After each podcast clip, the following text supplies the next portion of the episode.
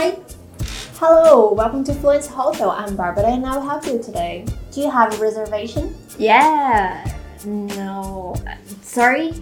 Do you have a reservation? Oh, yeah. Sorry. I don't speak English very well. Uma das partes mais legais de viajar é com certeza poder aproveitar o hotel. Seja por ser um lugar incrível, cheio de coisas, ou simplesmente por ser um lugar diferente. Mas será que você consegue se virar no hotel com o inglês que você tem? Hoje eu vou te ensinar tudo que vocês precisam saber para conseguir dar conta do recado. Vamos lá?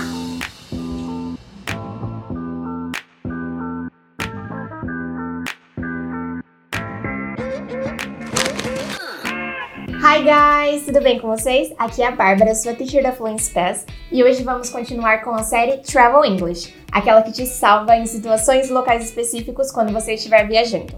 Dessa vez trouxemos como falar inglês no hotel.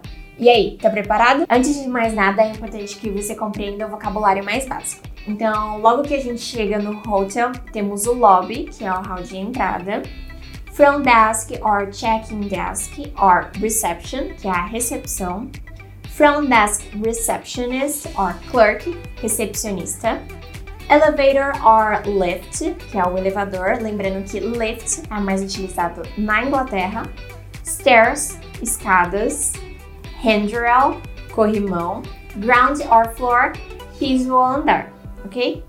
Coffee, café, water, água, soft drink or soda, refrigerante, continental breakfast, que é aquele café da manhã mais básico, complimentary breakfast, café da manhã incluso, gratuito, towels, toalhas, soap, sabão, toilet paper, papel higiênico, shampoo, shampoo, conditioner, condicionador, flat iron, chapinha, hair dryer, secador, blanket, cobertor, comforter, edredom, sheet, lençol, pillow, travesseiro.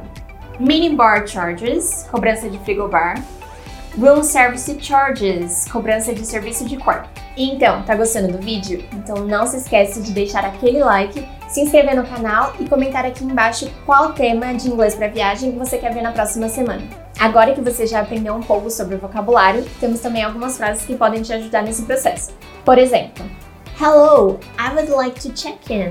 Olá, eu gostaria de fazer o check-in. Do you have a reservation? Você tem reserva? Yes, it's under. Sim, está no nome dele. I have a reservation in my name. Eu tenho uma reserva no meu nome. E talvez a recepcionista possa te perguntar também: How do you spell it? Como se soletra o seu nome, o seu sobrenome?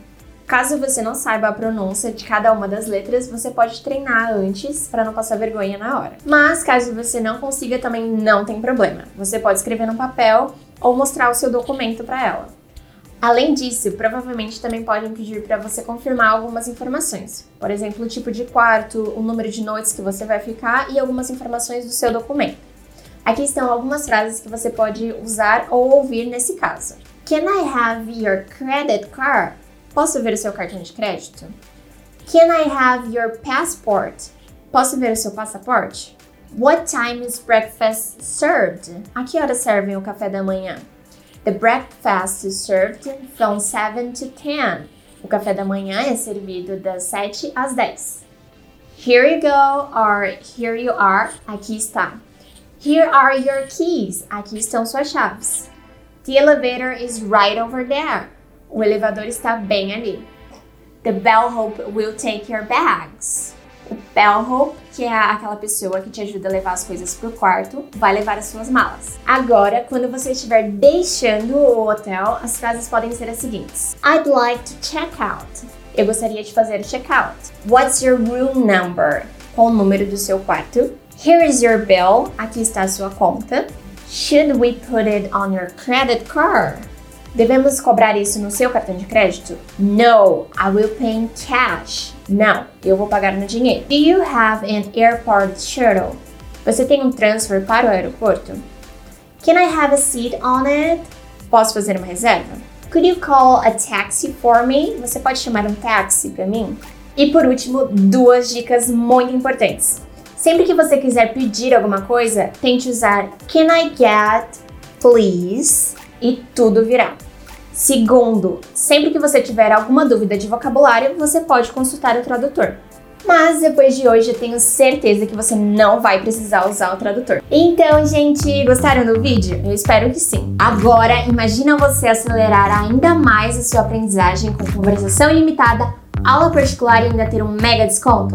Clique agora no link especial na descrição e assine um dos planos para acelerar a sua fluência. Até o próximo vídeo. Bye!